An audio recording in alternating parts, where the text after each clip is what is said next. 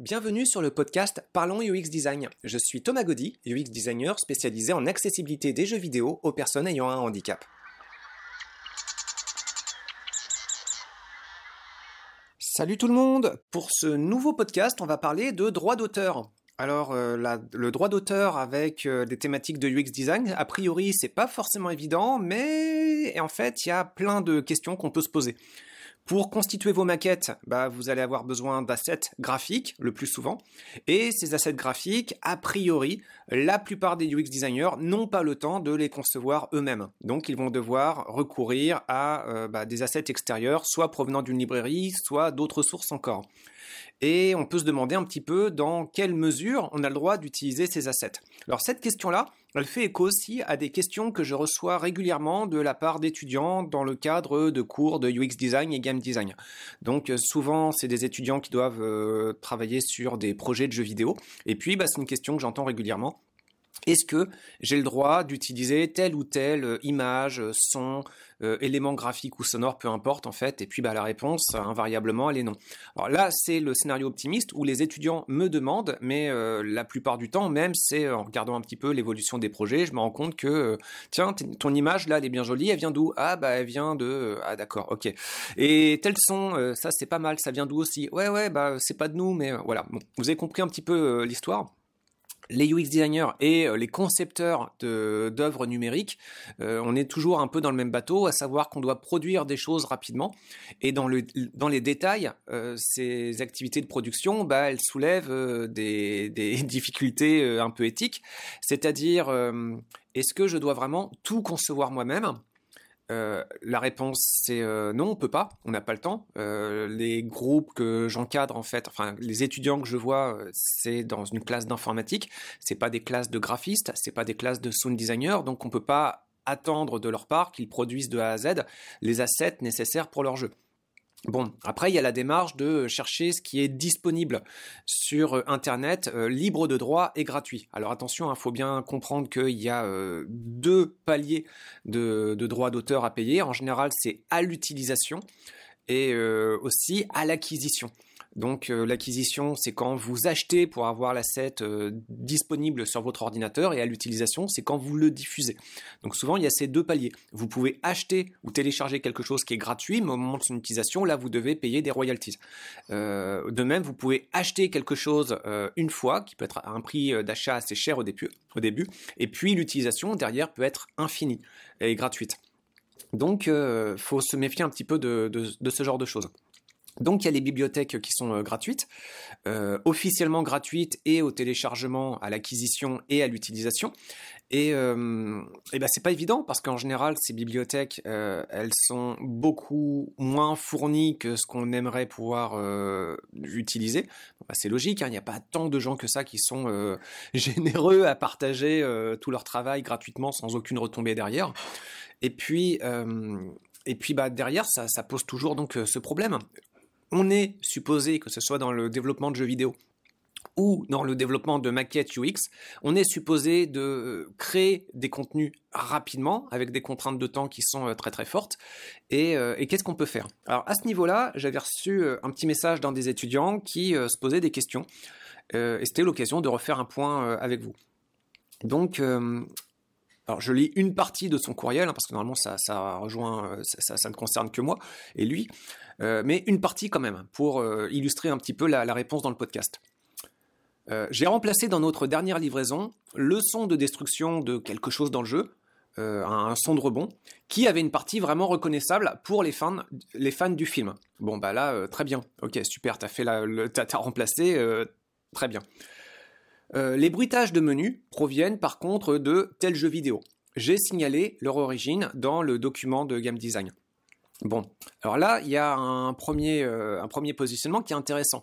C'est est-ce que c'est mieux d'emprunter quelque chose dont on n'a pas les droits et de le faire euh, sans rien dire, donc euh, le vol pur et assumé, ou est-ce que c'est mieux quand même de préciser un emprunt en disant bon bah voilà, là ça c'est pas à nous, c'est pas notre travail, mais voilà. Bon, légalement, dans tous les cas, vous n'avez pas le droit d'utiliser euh, ce genre d'asset extérieur. Il y a un article que j'avais vu passer dans le coin ici, donc c'était d'un article de Combini, Euh, le nom de l'article, c'est Sampling et droit d'auteur. Et cet article cite un article du droit français. C'est l'article L122-4 du Code de la propriété intellectuelle qui dit toute représentation ou reproduction intégrale ou partielle faite sans le consentement de l'auteur ou de ses ayants droit ou ayant cause est illicite. Il en, est de même pour la traduction, l'adaptation ou la transformation, l'arrangement ou la reproduction par un art ou un procédé quelconque. Donc là-dedans, en fait, le texte est clair, comme dit l'article, hein, il est interdit de reproduire un extrait musical préexistant s'il ne vous appartient pas, tant que vous n'avez pas l'autorisation. Donc là, je cite euh, texto euh, l'interprétation du site Combini euh, de l'auteur, l'auteur qui est Théo Chapuis.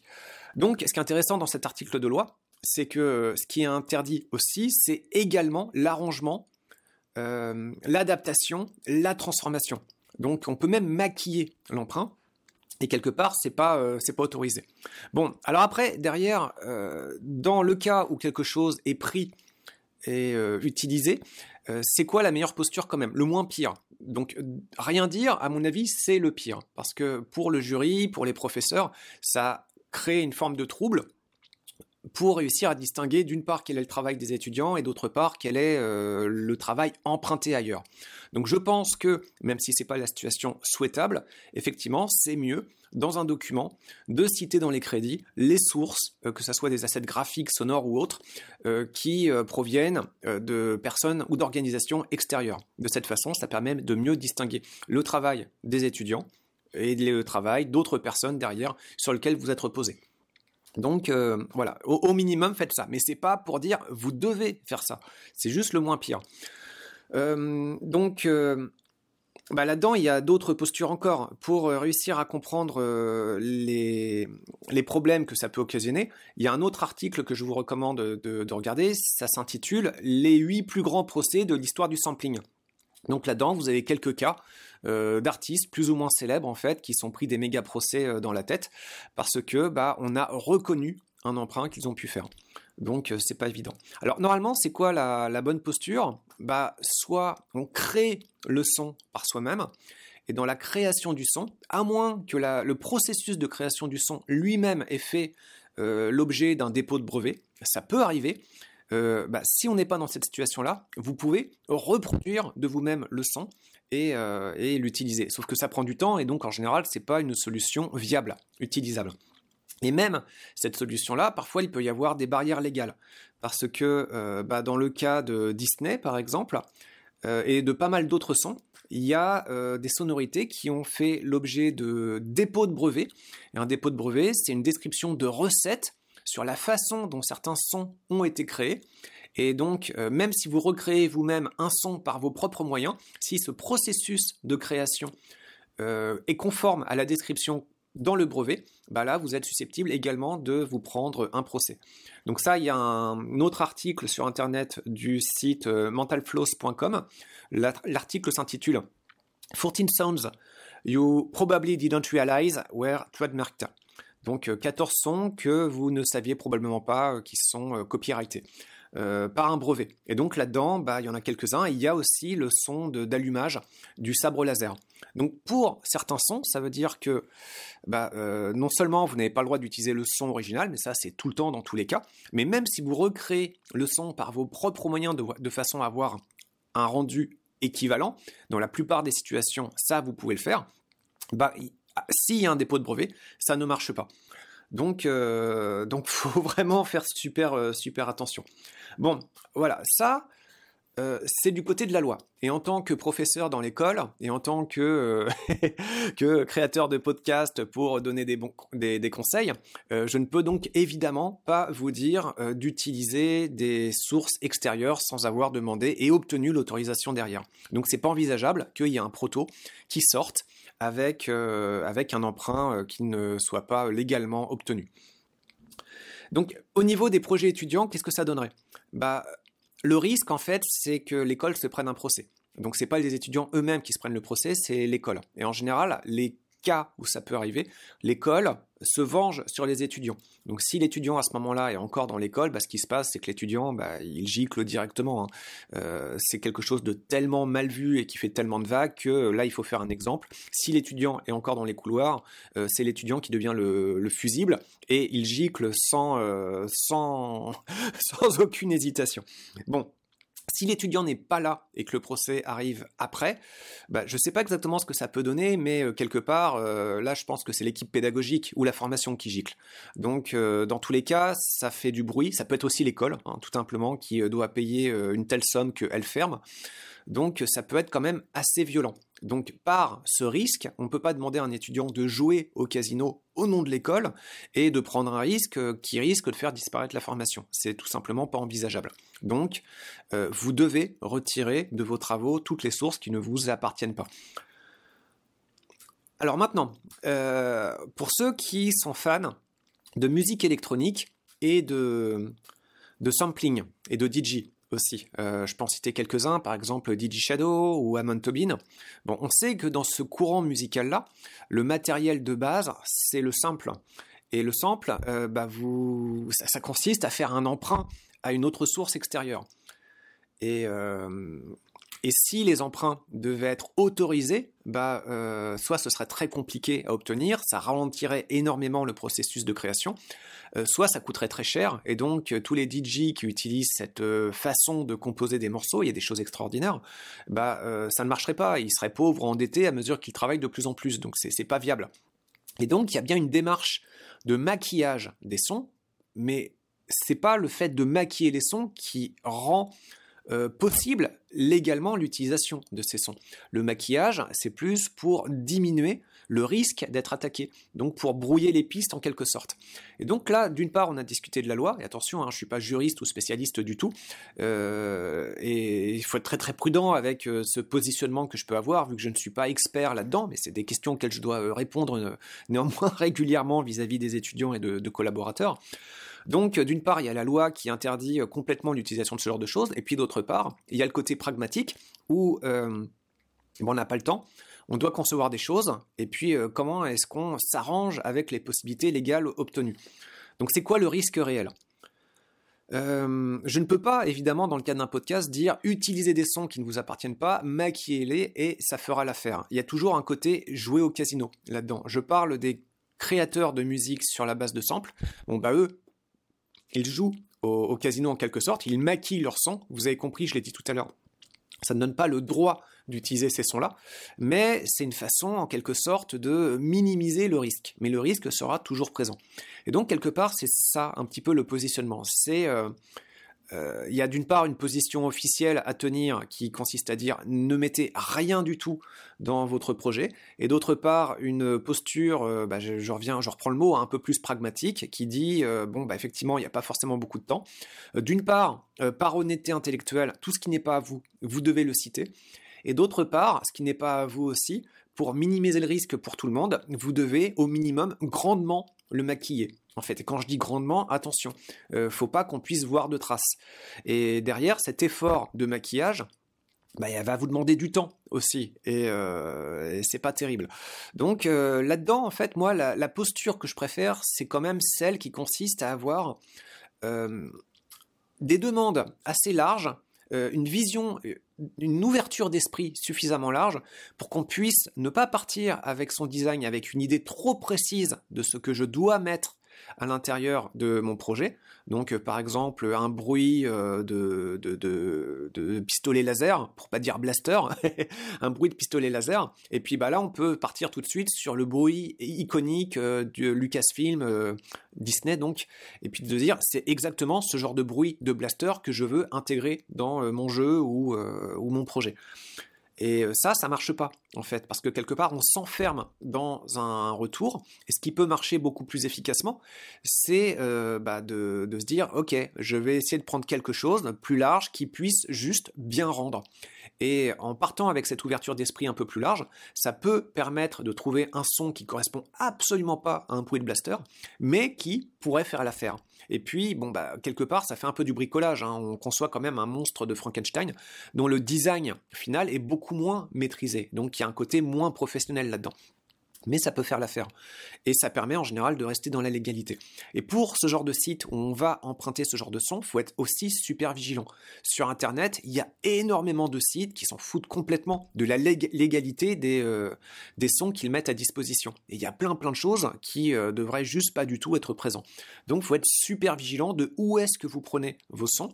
Certains sites peuvent dire allez-y, servez-vous chez nous, il n'y a pas de problème, c'est gratuit, alors qu'en fait pas du tout. Et donc euh, pour ça, gardez toujours ce réflexe de base, ce qui n'est pas à vous, renseignez-le et dites au moins euh, d'où ça vient. Et ça permet quand même, quelque part, si euh, bah, y a un procès, au moins de rejeter la faute en disant euh, bon bah voilà, on a été chercher le son sur telle plateforme, cette plateforme nous indiquait que c'était gratuit. Je suis pas sûr que ça permette de dévier complètement le, le, coup de marteau juridique, mais au moins ça permet quand même de dire qu'il n'y avait pas une intention trop néfaste derrière, s'il n'y avait pas une intention de vol. Donc on peut au moins jouer les naïfs plutôt que les voleurs. Donc euh, voilà, c'est à peu près ça.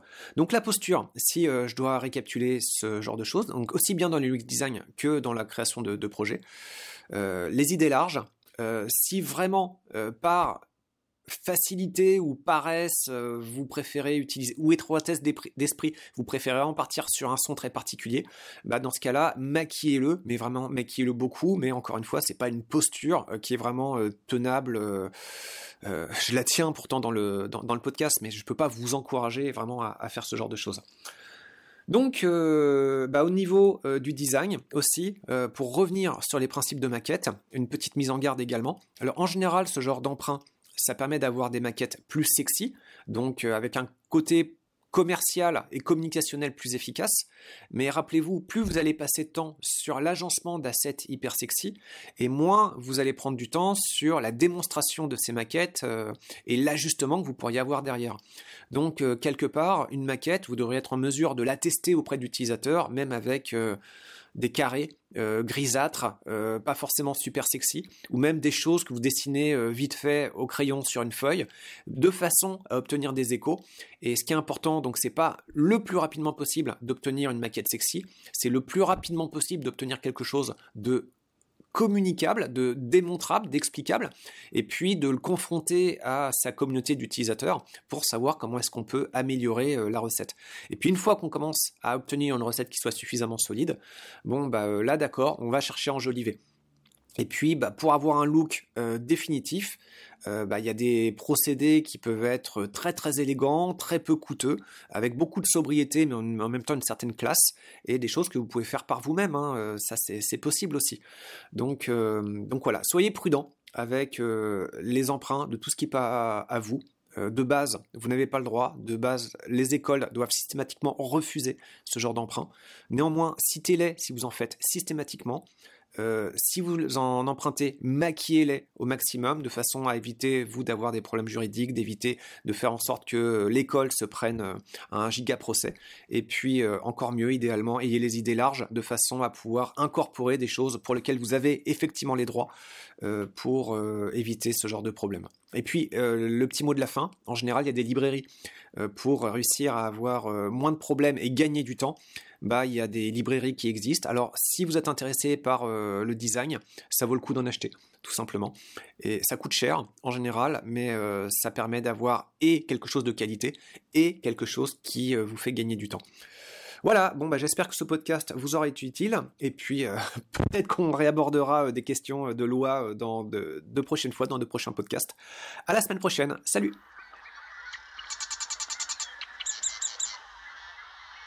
Merci d'avoir écouté ce podcast. Je vous invite à vous abonner pour ne pas rater les prochains épisodes. Si vous voulez en savoir plus sur moi, je vous invite à consulter mon profil LinkedIn, Thomas Gaudy. Si vous souhaitez de l'accompagnement pour implémenter ces notions et ces outils dans vos équipes et vos projets, vous pouvez faire appel à mes services de consultant en UX Design.